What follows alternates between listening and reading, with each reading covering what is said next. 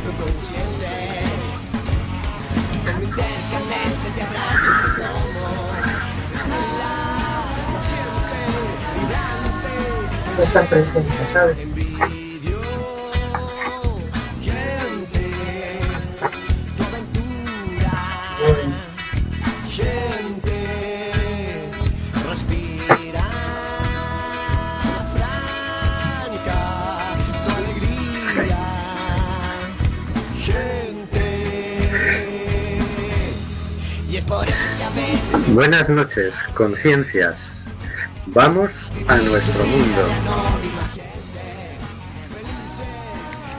Estamos en Cuac FM, en el programa Simplemente Gente, programa sobre la diversidad cultural en Coruña y sobre los derechos de las personas migrantes. Hoy, miércoles 6 de mayo, Día Internacional sin dietas. Vamos a comer de todo. volvemos a las ondas, volvemos a la frecuencia modulada. Estamos de nuevo en el 103.4.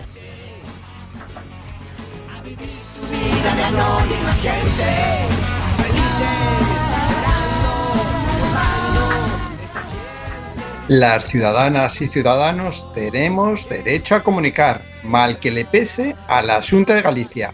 CUAC resiste. Y resiste también al coronavirus, pero desde el confinamiento. Aquí cada persona habla desde su casa.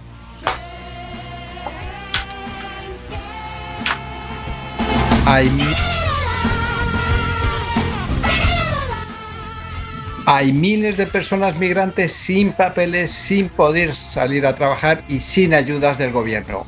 Regularización ya. De conectarnos a todas desde nuestras casas y conseguir que esto lo oigas, se encarga Carlos Reguera. Hola Carlos, buenas tardes. Hola, buenas tardes. Aquí estamos en la pantalla. Vamos allá. Compartiendo confinamiento tenemos al señor García. Buenas noches o buenas tardes, señor García. buenas y confinadas tardes a toda nuestra oyentería y al señor Carlos y al señor Rubén. La pandemia de coronavirus está provocando la destrucción impensable de puestos de trabajo en todo el planeta. Ante esta situación, ¿incidiremos en un trabajo esclavizante o trabajaremos para que toda persona tenga cubiertas sus necesidades vitales? Bueno, bueno, ¿cómo viene hoy el señor García? Madre mía. Compartiendo confinamiento también tenemos a Óscar G. Hola, Óscar, buenas tardes. Hola, buenas tardes, noches, bueno, tardes que todavía es de día. Buenas tardes a todas, a todos.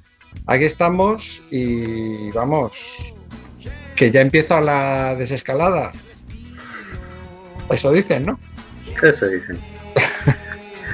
Confinada, como todos, tenemos a María Núñez, que vuelve con su fabulosa sección Los Ojos Abiertos. Hola María. Hola, ¿qué tal? Ya vuelvo por aquí.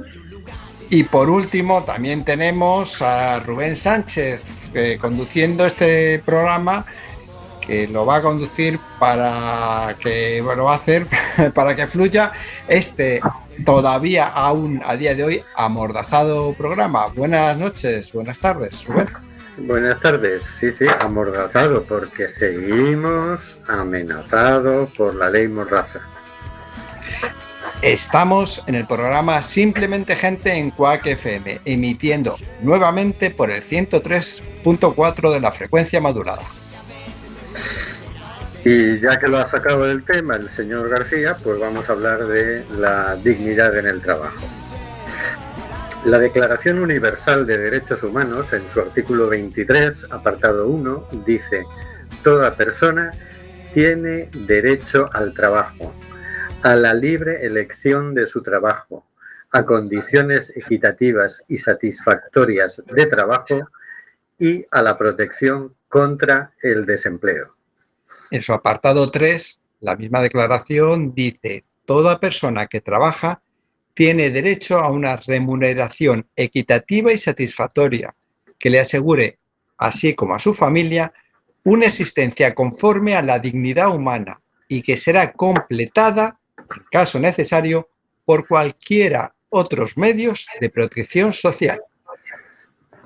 En el artículo 25, apartado 1, dice, Toda persona tiene derecho a un nivel de vida adecuado que le asegure, así como a su familia, la salud y el bienestar, y en especial la alimentación, el vestido, la vivienda, la asistencia médica y los servicios sociales necesarios. Tiene asimismo derecho a los seguros en caso de desempleo, enfermedad, invalidez, viudez, vejez u otros casos de pérdida de sus medios de subsistencia por circunstancias independientes de su voluntad. La Constitución española, en su artículo 35, apartado 1, dice, todos los españoles tienen el deber de trabajar y el derecho al trabajo, a la libre elección de profesión u oficio, a la promoción a través del trabajo y a una remuneración suficiente para satisfacer sus necesidades y las de su familia, sin que en ningún caso pueda hacerse discriminación por razón de sexo. No sabemos a qué se han dedicado los gobiernos de los últimos 40 años, pero desde luego no a defender estos derechos humanos y constitucionales. El trabajo, opuestamente, ha ido perdiendo valor en la balanza. Los trabajos que hoy, a la luz de la pandemia, han resultado primordiales, como limpieza, cuidados, sanidad, etcétera, apenas tienen remuneración ni condiciones laborales dignas. Cada vez hay trabajos más precarios y más indignos que no permiten ni de lejos desarrollar una familia. Es el mercado, amigo, decía Rodrigo Rato. Pero el mercado, a la hora de la verdad, no viene a resolver nada. Al contrario, dificulta las cosas. Por ejemplo, el mercado de mascarillas. Si el mercado no, no nos resuelve, sino que nos complica la vida, habrá que ponerle coto. Desde luego, no podemos dejar nuestros derechos, nuestra salud, nuestra educación, nuestra seguridad en manos del mercado. Es opuestamente el trabajo digno, bien remunerado, la base sobre la que podemos construir un proyecto social donde efectivamente nadie se quede atrás. Adelante con la sintonía de cositas de la actualidad.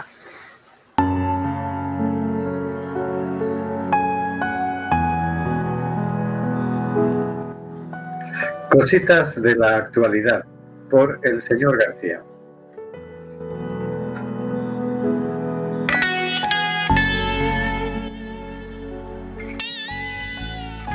Esta semana traemos el testimonio de Ana Riaño, cuidadora sin papeles, que nos cuenta su situación y pide dignidad en el trabajo, regularización ya.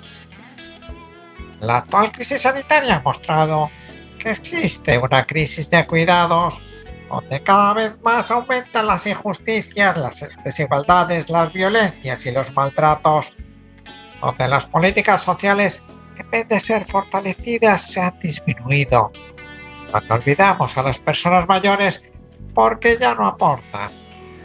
donde solo se piensa en consumir y creemos que la felicidad nos las dan las cosas materiales y el compartir y el vivir bien entre las personas.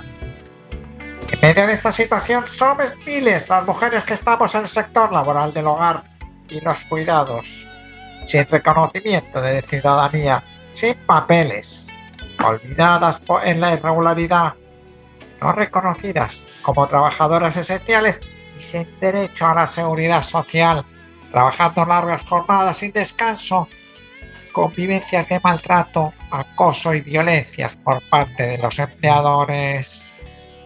La causa, la ley de extranjería, una normativa inhumana que viola nuestros derechos que no debería existir en un Estado que se dice democrático y del bienestar.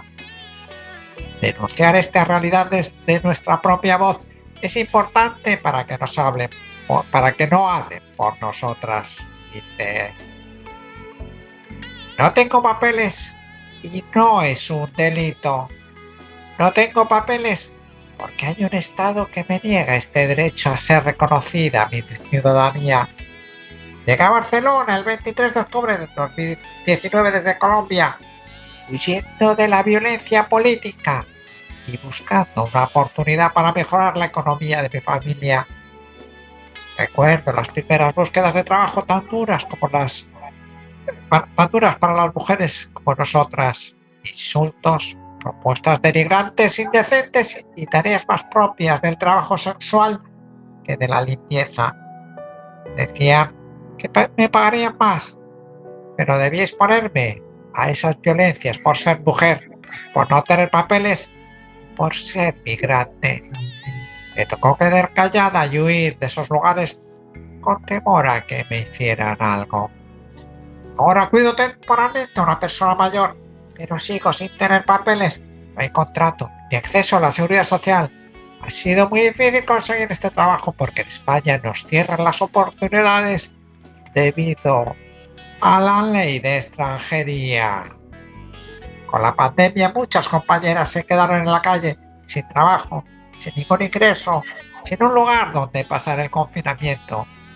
Otros estamos con trabajos temporales. Antes de la emergencia veníamos sufriendo racismo, desigualdades, discriminaciones e injusticias y con la emergencia empeoró.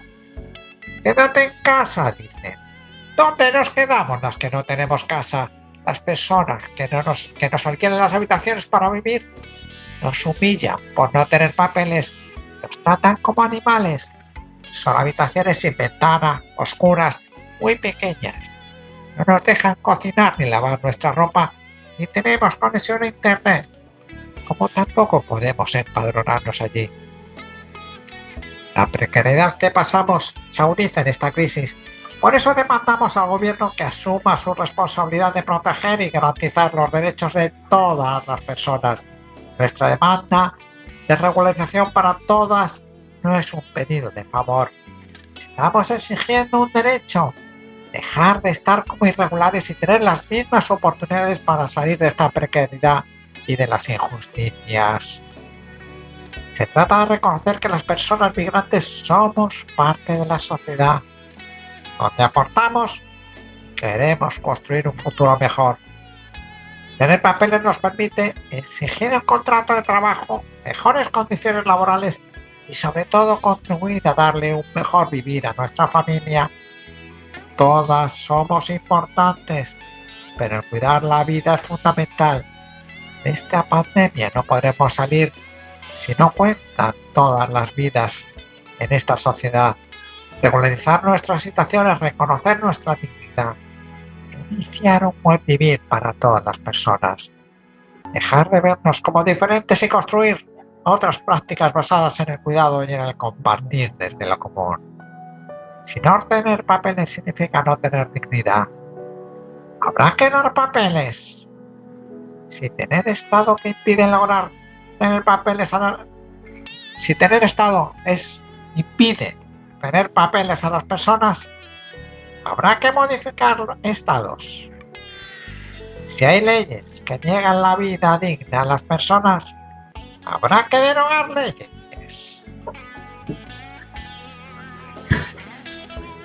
Pues yo diría que sí, que sí y que sí, señor García. Totalmente de acuerdo. Yo también a ficho, vamos. Bueno, pues. Estamos, Bueno, hombre, yo creo que sí, por supuesto. estamos ante un relato de lo que le está pasando a mucha gente. Esta mujer, Ana Riaño, lo cuenta, pero hay mucha que no lo puede contar. Y por miedo, Hay precisamente. por- invitado hoy.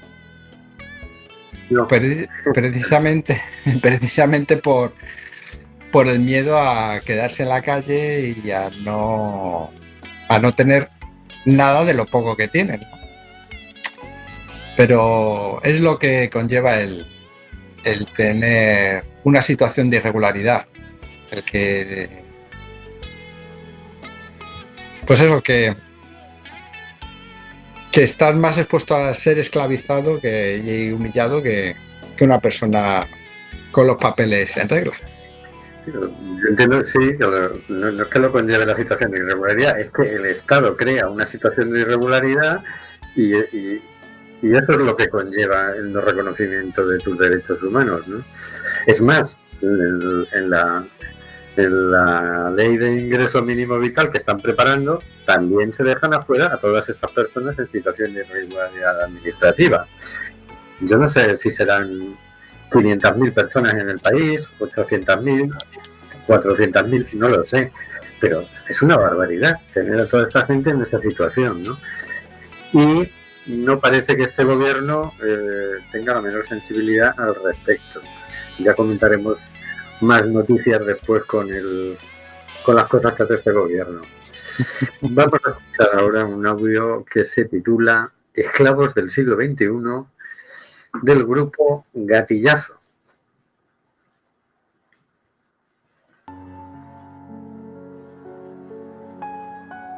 A ver, Carlos, no te resistas. Un poquito de rock ahí. de- Claro, que es más suave lo otro. Ya va, ya va. Dale, a tope, venga.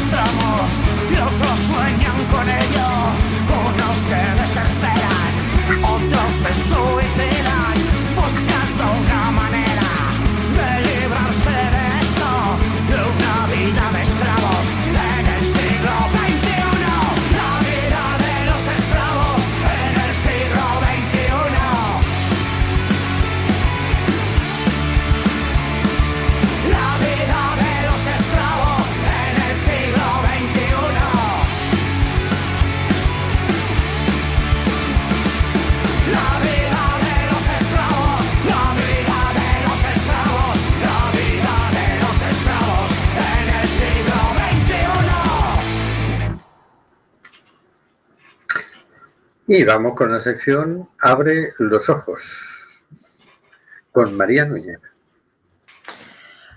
Y bueno, eh, veo que hoy no hay mi, mi... No Sintonía. está sonando mi sintonía, pero bueno. Ahí, ahí, Ah, ahí está.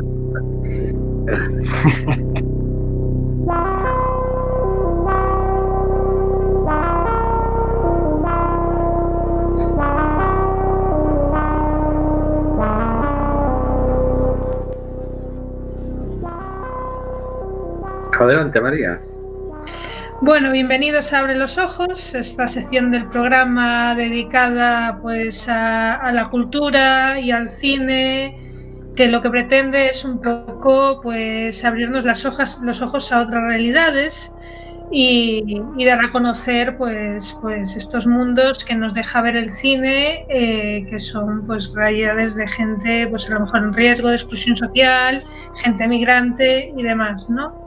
Entonces, para el programa de hoy, eh, pues quería hablar de, pues un poquito de un festival que está sucediendo ahora mismo, que es un festival que se, bueno, eh, que es el DEA de Barcelona, que es un festival de autor, de cine de autor, que se organiza normalmente en Barcelona eh, en mayo y eh, que tiene el problema de que, bueno, con el tema de la, del que estamos, la crisis que estamos viviendo ahora, eh, este festival estaría celebrando su décima edición del 30 de abril al 10 de mayo con la proyección de 100 películas, pero debido a esto, la dirección del festival decidió aplazar la celebración al 2021, pero ha trasladado una selección de estas 100 películas a una versión online más reducida en las mismas fechas previstas, es decir, se está haciendo ahora mismo, pero para ello se ha asociado con Filmin, una plataforma de cine en streaming, eh, donde estos días, pues como ya he dicho, hasta el 10 de mayo se puede disfrutar de esta programación.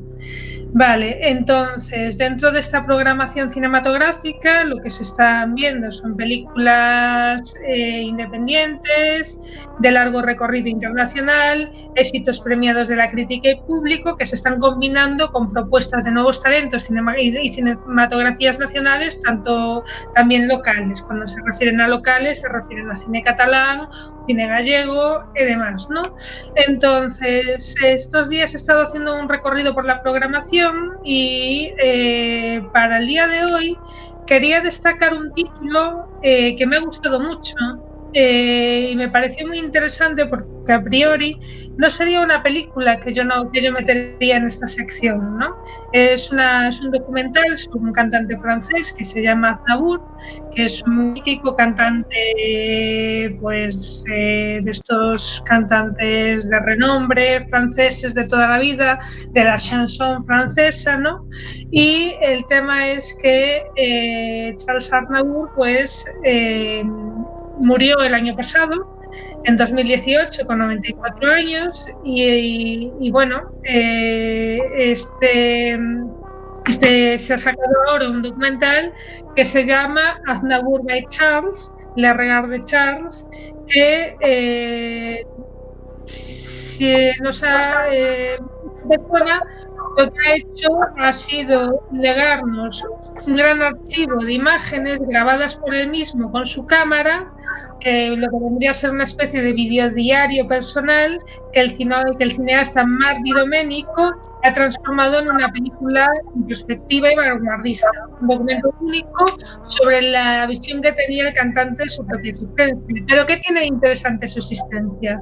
Bueno, pues la existencia, que, que lo que tiene interesante y el motivo por el cual yo lo introduzco en esta sección aquí en este programa es que eh, Aznavour era un eh, cantante francés de origen armenio y eh, sus padres, que son eh, supervivientes del genocidio armenio, se trasladaron a Francia huyendo, formando parte de esa diáspora armenia, eh, con la que Aznavour ha tenido estrechos vínculos a lo largo de toda su vida. Y de hecho esos vínculos se materializaron en 1988 cuando tras el terremoto que azotó Armenia fundó la organización caritativa Aznavour para Armenia con un amigo de toda la vida y eh, ha sido eh, nombrado en 2009 embajador de Armenia en Suiza, donde permaneció como delegado de las Naciones Unidas en Ginebra. Y bueno, ¿y todo esto cómo se plasma en la película? Bueno, pues eh, esta película que utiliza como metraje todas las películas caseras que Charles fue grabando a modo diario a lo largo de su vida, se puede palpar esta vinculación que él sentía con los emigrantes, con los colectivos en riesgo de exclusión social y con la humanidad. ¿Por qué? Porque cada vez que él viajaba a una gira, cada vez que él se iba de viaje a, algún lado, se llevaba siempre su cámara consigo y lo que hacía era grabar lo que tenía alrededor. Y si estaba en una ciudad, lo que hacía era irse a la zona más pobre de esa ciudad, a donde vivía la gente con medio recursos, con menos recursos, y les grababa y decía, este niño me recuerda a mí cuando era pequeño, cuando vivía con mis padres, cuando no tenía nada mis padres eran pobres, yo era pobre y yo soy este niño y yo soy esta persona. Y yo soy un emigrante que soy armenio y soy un extranjero en mi ciudad y seré un extranjero siempre. Y seré un extranjero en Armenia porque si me he ido de Armenia, entonces todo lo que es tu vida es un recorrido de ese sentimiento de emigrante constante, de ese amor hacia la humanidad, hacia el resto de migrantes, ese amor por la culturalidad, por, por, por, las otras razas, por la otra gente, por ver el mundo con toda su riqueza, con toda su riqueza y su diversidad cultural y eh, esto es lo que me ha llamado la atención de esta película, la nostalgia también, el existencialismo que tiene sus palabras, y me parece tan bonito que he pensado que realmente me parecía una joya para descubrir eh, dentro de, eh, de este ámbito de este, de este ámbito de la lucha por los derechos humanos, porque creo que la película, tal y como se cuenta, que aparte se cuenta relatada con lo que vendría a su voz, en el fondo de su voz, sino sus palabras, con todas por otra persona, mientras vas viendo las imágenes todas que ha ido grabando a lo largo de su vida y que forman parte de su diario personal, que no es él, sino lo que graba él, la gente que graba él, las personas que veía él, que eran todas personas pobres, inmigrantes, que veía en cada uno de sus viajes y que cuenta un poco la historia de cada ciudad y de, y de cómo estamos, pues me pareció muy interesante. Por eso la traigo a colación. Muy bien, muy interesante. No, no sabía esa dimensión de Charles Aznavour, siempre ha sido sí, un cantante. Aquí creo que he subido al, al, al guion, he subido el tráiler, si lo queréis poner, lo queréis escuchar, no sé si se puede ver, si se puede ver poniendo, ah, le puedo dar la vuelta a la pantalla y se podría ver, espera un poquito. Le puedo dar la vuelta a la pantalla y se puede ver, espérate que me voy para aquí. ver- a ver, María, centrémonos. Ver en la radio no se ve nada, ¿eh? Lo podemos Sí. escuchar. No, pero si por ejemplo se está grabando podemos esta poner. sesión, se está grabando esta sesión, no sé si la estáis grabando, pero si estáis grabando esta sesión y yo ahora que lo tengo aquí, lo que hago es entrar aquí, irme aquí y aquí y compartir, espera, aquí y compartir. Ahora, ¿lo veis? ¿Lo veis? Lo vemos, lo vemos. Pero lo que vamos a hacer es para que lo vean toda nuestra oyentería, que diría el señor García, lo vamos a poner el enlace en el Facebook para eso, para que lo disfruten todos, porque lo vemos, pero como no se oye nada, pues en la radio la gente que nos esté escuchando por la FM, por la aplicación dirá, ¿qué, qué imágenes tan interesantes serán esas que no vemos nada? Así que lo pondremos por el Facebook.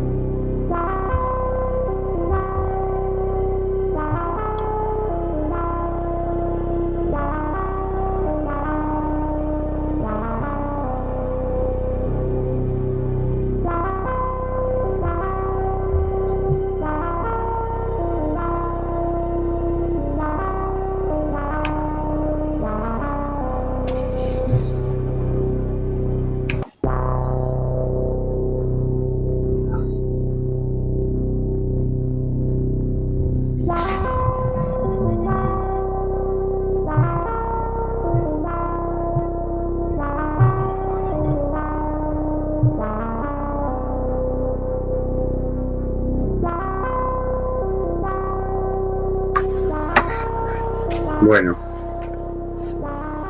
Se nos ha caído el equipo técnico, o sea que en realidad no sabemos si estamos emitiendo o no. Vale. O sea que este silencio que ha habido, pues bueno, a lo mejor luego no queda grabado en el podcast, no lo No, sé. por lo que dice Carlos aquí, estoy reiniciando mi PC, estamos fuera hasta que vuelva a cargar. Ah, vaya.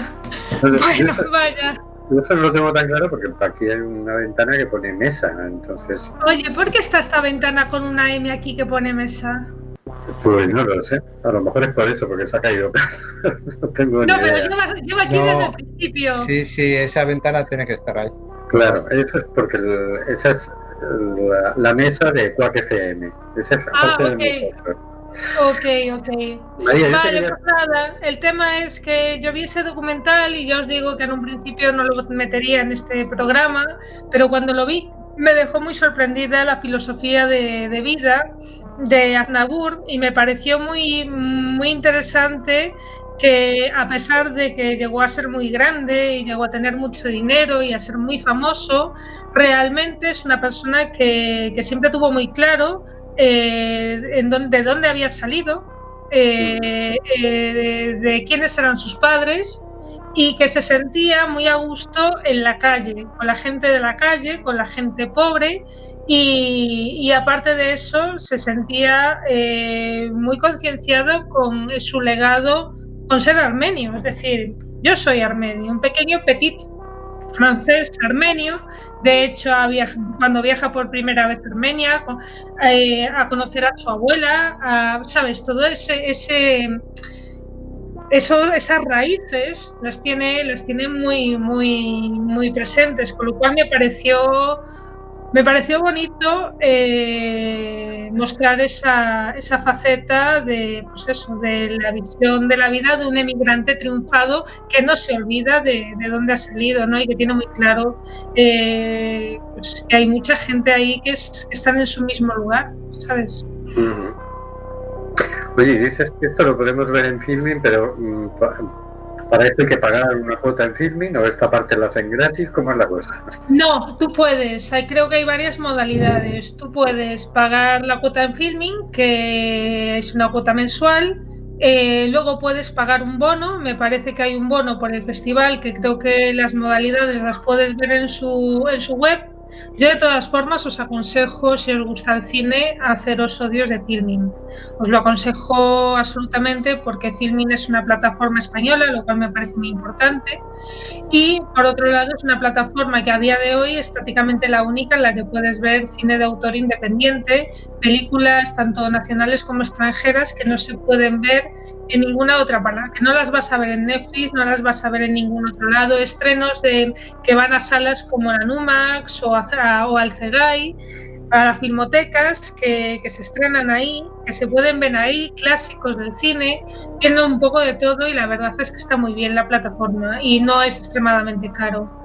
Eh, creo que son ahora mismo una, una suscripción básica unos 9 euros o así y si te co quieres coger títulos especiales que cobran aparte, pagas 15 euros al mes pero tienes 3 al mes que se van acumulando y, y, y la verdad está muy bien. Yo soy socia casi desde que abrieron la plataforma. Entonces, bueno, yo creo que está bien compaginar un poco, pues por ejemplo Netflix para, para, para series y, y para películas un poco más mainstream y tener filming si te gusta el cine. Si te gusta el cine de autor, si te gusta el cine de verdad clásico y tiene muchas películas, por supuesto, de derechos humanos y demás. Entonces, dentro de este festival, ahora mismo tienen más películas de, relacionadas con derechos humanos, porque es un festival de arte, o sea, de, de, autor, pero tienen bastantes películas que están en derechos humanos. De hecho, yo hace poco he visto una, he visto otra. Eh, me ha gustado, pero a lo mejor no me ha gustado tanto como esta. Eh, luego he visto cortos, los cortos tienen muchos, los cortos que tienen, tienen muchos que están relacionados con el tema del feminismo, LGTB, están muy bien. Yo los estoy viendo ahora, he visto varias películas, todavía no me he visto toda la programación, entonces antes de ponerme a recomendar como una loca, eh, sin haberla visto toda, he decidido, pues bueno, voy a empezar por esta película que me parece muy, me parece que es una película interesante y que además es la típica película que para el momento en el que estamos viviendo eh, te deja muy buen cuerpo además o sea es una película que te a mí me es la típica la sensación que me dio es la de quedarme a vivir en ella sabes Qué bonito. Oye, acaba de llegar un mensaje por WhatsApp eh, de un amigo de Madrid que nos está escuchando que dice, bien, veré las imágenes en vuestra página de Facebook, el, el tráiler que has puesto de, de Charles. Interesante la temática del programa. Espero que tengáis una audiencia cada vez mayor. Un abrazo. Y nos avisa, y ya que estamos, perdón, acabaste, ya que estamos No. con mensajes, nos avisa una oyente, Gabriela Frías, que por Facebook nos dice, se ríe de nosotros porque hemos dicho, se habrá cortado, dice que no, que la, no se ha caído la transmisión. Así que un saludo a Gabriela y gracias por, por avisar. ah seguimos en el aire qué guay no Seguíamos Claro, en el aire, sí. sí, es que esto, este equipo técnico de Quack FM es una maravilla. bueno pues si seguimos en el aire seguimos con el programa no Claro. Este mismo oyente nos dice, me registré para seguiros y supongo que el programa es todos los miércoles a la misma hora. Cierto que algo tan elemental como la regulación de las personas inmigrantes debería ser efectiva como en Portugal. Bueno, pues vamos para adelante, vamos, no ponemos audio porque no tenemos al equipo técnico. Hoy pero que va- teníamos aquí una canción dedicada a María, que Sí, le va a gustar mucho. No, no, se lo desveles el truco. Bueno, vamos a ver alguna noticia. Una nos va a dar tiempo, creo. Interior intenta una deportación colectiva prohibida por la legislación internacional en derechos humanos. De elsaltodiario.com, escrita por Matías Rodríguez el 2 de mayo. Algo más de 600 ciudadanos tunecinos con el expediente de expulsión ya concluido y materializado, anunciaba en rueda de prensa el pasado lunes 27 de abril, de abril Fernando Grande Marlaska, ministro del Interior. Estamos trabajando y coordinándonos con la Embajada de Túnez en Madrid, así como con el gobierno tunecino, con el fin de proceder a la mayor brevedad posible a la repatriación de estos ciudadanos, añadía, haciendo referencia a la situación de hacinamiento de casi 1.700 personas en el CETI, Centro de Estancia Temporal de Inmigrantes, de Melilla. Un centro con más del doble de su capacidad y una situación que se hace especialmente grave durante el confinamiento y la pandemia del COVID-19 por la imposibilidad física de cumplir con las medidas de distanciamiento y de higiene. Organizaciones locales e internacionales por los derechos humanos vienen denunciándolo desde hace mucho tiempo y exigiendo al gobierno que todas las personas retenidas en el CETI de Melilla sean finalmente trasladadas a la península de manera urgente, especialmente las personas tunecinas, tras permanecer durante casi un año hacinadas en ese centro. Vulneraciones de derechos en el CETI de Melilla que también denunciaban Amnistía Internacional y la Comisión de Ayuda a los Refugiados, a la que también se ha sumado Save the Children, haciendo hincapié en los más de 200 niñas y niños que se encuentran actualmente en este centro esperando el traslado a la península. Las competencias para efectuar estos traslados son del Ministerio de Inclusión, Seguridad Social y Migraciones, aunque deben ser autorizadas por el Ministerio del Interior. No entendemos por qué hay una decisión del Ministerio del Interior de no tramitar el laissez-passer para que puedan pasar a la península. Reclama Andrés G. Berrio, abogado y miembro de Iridia, el Centre per la Defensa dels Drets Humans, con sede en Barcelona. Es muy grave que un ministro del Interior afirme que se está trabajando para la repatriación de un colectivo de más de 600 personas tunecinas. Si algo prohíbe la legislación internacional y precisamente el protocolo número 4 del Convenio Europeo de Derechos Humanos son las deportaciones colectivas de extranjeros, expresa el letrado. Quedan prohibidas las expulsiones colectivas de extranjeros, es el enunciado literal del citado protocolo. incluido en el Convenio Europeo para la Protección de los Derechos Humanos y de las Libertades Fundamentales, que fue ratificado por la legislación española y publicado en el BOE del 13 de octubre del 2009. Hablar en rueda de prensa de la deportación de un grupo de personas por su nacionalidad choca frontalmente con la legalidad internacional, añade el portavoz de Iridia. Bueno, nada sorprendente de este gobierno, de este ministerio. Vamos a centrarnos un poquito más la pelota en el Ministerio del Interior. Bueno, bueno, no sé, yo extiendo la pelota a todo el gobierno, pero bueno. Sí, Eh, pero bueno, quien remata es el ministro del Interior, el amigo grande Marlaska, que iban a quitar las concertinas y lo que hizo fue subir las vallas y ponerlas en otro lado. ¿no? Sí. Sí, sí, pero bueno, eh, quiero decir, eh, que el presidente no se entera, es que el resto de los ministros no se enteran, no hay consejos de ministros, no se discuten estas cosas porque estaba en el programa. Esto era lo que decía el acuerdo de veintipico páginas de gobierno. Cuando dicen de que no se quede nadie atrás, nadie, ¿qué quiere decir? Que algunas personas no son nadie. Es que yo creo que el concepto nadie eh, habría que aclarar- aclararlo, aclararlo bastante. Porque con los, los textos legislativos, yo que me he tenido que dar algunos, cuando hablan, algunos hablan de, en concreto, la Constitución de españoles o de ciudadanos o de... Cuando hacen tanta distinción, dices tú, es que cuando pone a españoles es que está discriminando al resto, cuando pone ciudadanos es que está discriminando a otro grupo diferente. Eh, Entonces, cuando dicen nadie, que especifiquen, ¿quién es nadie? ¿En qué lugar se enamoró de ti ese nadie? ¿Cuántos son? Nadie. ¿Cuántos son los nadies?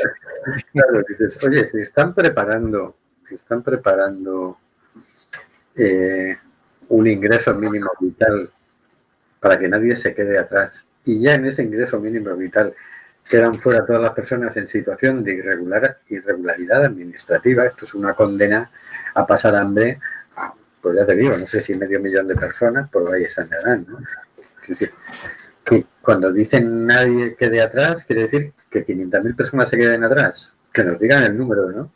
Por lo menos, cuando dicen nadie, ¿a cuánta gente se están refiriendo? Pues de verdad que me parece, a mí me parece cruel, me parece una barbaridad que en una situación como la actual, donde estamos pasando las canutas todos, unos más, otros menos, pero dices, oye, los que peor lo están pasando, las personas que peor lo están pasando, son estas.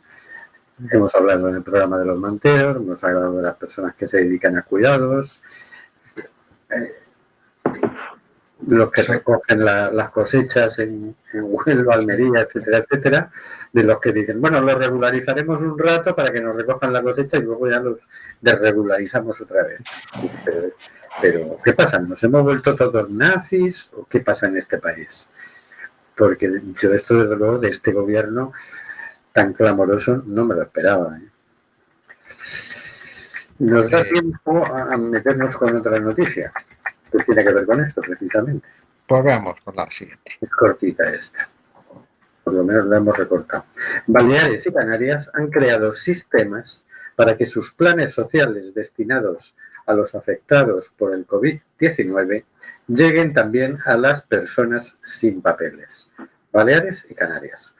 Los inmigrantes en situación administrativa irregular no estarán incluidos en el ingreso mínimo vital que planea aprobar el Ejecutivo a mediados de mayo.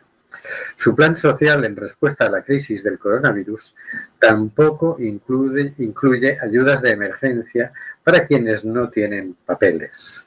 Incluso cuando los gobiernos regionales tienen la intención de incluirles, muchos migrantes no acceden a las rentas mínimas debido a distintas barreras, entre ellas los requisitos exigidos por las entidades bancarias para abrir una cuenta corriente. Aunque varios ejecutivos autonómicos lo establecen como condición tener los papeles en regla, como son Euskadi o la Comunidad Valenciana, entre otras, en la, en la tramitación de sus rentas mínimas, otras de las obligaciones impuestas sí excluyen en la práctica a los inmigrantes sin papeles de este tipo, de este tipo de ayudas. Algunas de ellas son las exigencias de largos periodos de empadronamiento, tener una cuenta corriente, documentación difícil de conseguir en sus países de origen o estar inscritos como dema- demandantes de empleo, entre otros. Lo- Los Lo migrantes en situación irregular no tienen permiso para trabajar. La mayoría se en- encuentra dificultades para abrir una cuenta corriente y en ocasiones tienen problemas para empadronarse. A ello se unen los obstáculos de acceso a la información ligadas a la complejidad burocrática del proceso y a la barrera idiomática. Ante esta acumulación de obstáculos, Baleares y Canarias han creado sistemas para que sus planes sociales destinados a los afectados por el COVID lleguen también a las personas sin papeles. Menos mal. Curiosamente, las, las islas. Las islas, oye, qué curioso. Tendrá la península. Sí, es que ya se sabe que en, el continente somos así de, de especialitos. Por lo menos los gobiernos. Bueno, es, eh, yo creo que está claro que una de las cosas que está poniendo en evidencia esta situación es que estamos todos afectados. Y eso no hay que olvidarlo. Mm, Ya seas eh, del color de piel que seas y de si tienes o no tienes papeles en regla o como los tienen. Bueno, pero Todos. da igual, vale, sí, estamos todos afectados, pero no estamos todos igualmente afectados. Es decir, Claro, no es eso. lo mismo una persona que no tiene dinero que una persona que tiene dinero. No es lo mismo una persona que no tiene casa que una persona que la tiene. No es, una- una- no es lo mismo una persona que vive en condiciones en una casa pues mm, deplorables que una persona con su televisión, su Netflix, su sofá y sus y su y toda su parafernalia de primer mundo. O sea, desde luego sí, estamos todos afectados, pero no de igual manera. Eso yo lo tengo clarísimo. O sea, y, y el tema es que ¿y qué pasa además? con la gente que tiene que ir a trabajar, porque por ejemplo aquí eh, quién se puede permitir teletrabajo, Vale, los que tienen casa con conexión a Internet. El resto tienen que ir a trabajar. En Estados Unidos eh, ya se ha visto, por ejemplo, que la incidencia de las muertes está teniendo más, eh, está siendo mucho mayor en, en, los colectivos raciales. ¿Por qué? Porque son los que, los que, los que, los que tienen los trabajos, pues, que ahora se consideran esenciales. ¿Sabes? Que ahora que antes eran los trabajos, pues menos, menos valorados. Por ejemplo, ser limpiador, ¿sabes? Ser eh, la gente que trabaja en, en, en, sanitario. Aquí, por ejemplo, los sanitarios, que, están, que son los más expuestos, ha sido donde más privatizaciones ha habido y es ahora mismo el conjunto de enfermeros, el gremio de enfermeros, uno de los más precarizados. De ahí las, to, todas las manifestaciones que hubo de batas blancas. Entonces, bueno, sí, lo vivimos todos, lo vimos todos, pero, pero con diferencias. Tenemos a Carlos que ha vuelto ya, ha conseguido restablecer su conexión. Y yo te pregunto, Carlos, ¿podemos poner tres minutos de ese audio que teníamos preparado para darle una sorpresa de bienvenida a María? ¿Le resistiré? Sí. Vale. Ay, ay, ay, ay, le hemos buscado versión. María. Esta versión le va a gustar a María. Vamos a ver, vamos a ver. Dame un Tres minutos.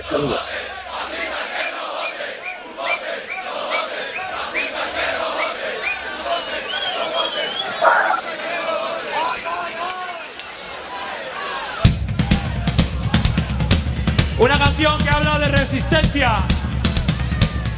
Uh,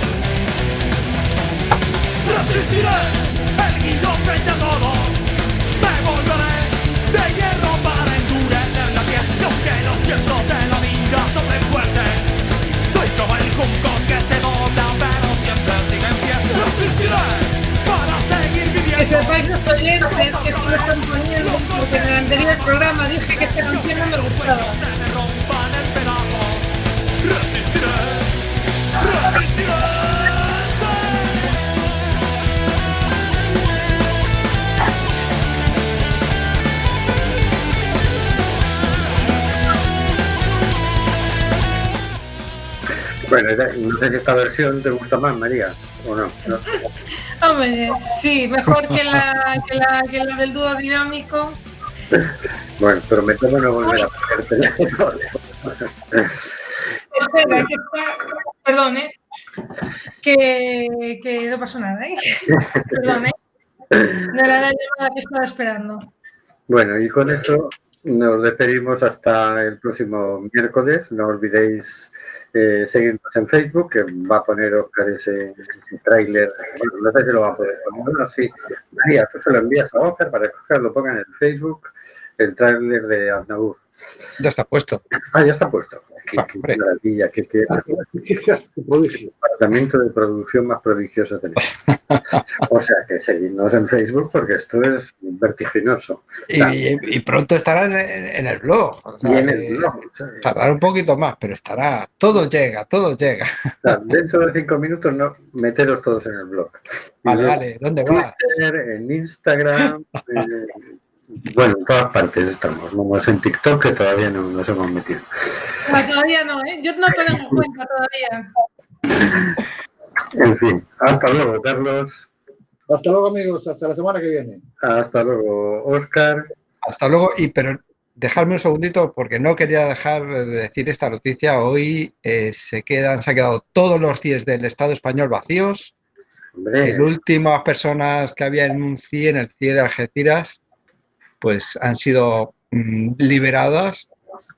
Es temporal, es por motivo del COVID-19, pero esperemos que se queden así de aquí en adelante. amén. Hasta la semana que viene. Hasta luego, María. Hasta luego. Hasta luego, señor García. Hasta la siguiente semana confinada. Hasta luego, queridas y queridos oyentes.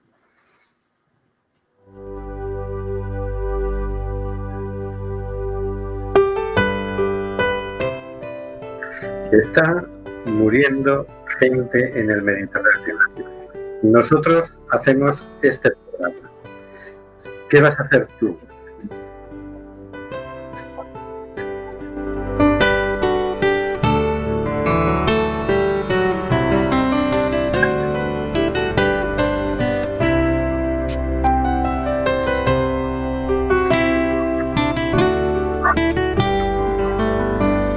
Amazonas nos llega el suspiro que alimenta al hijo que vive en Chalpí. Y en Namibia se escucha el ronquido inquieto y dormido del nevado del Ruiz. Mientras que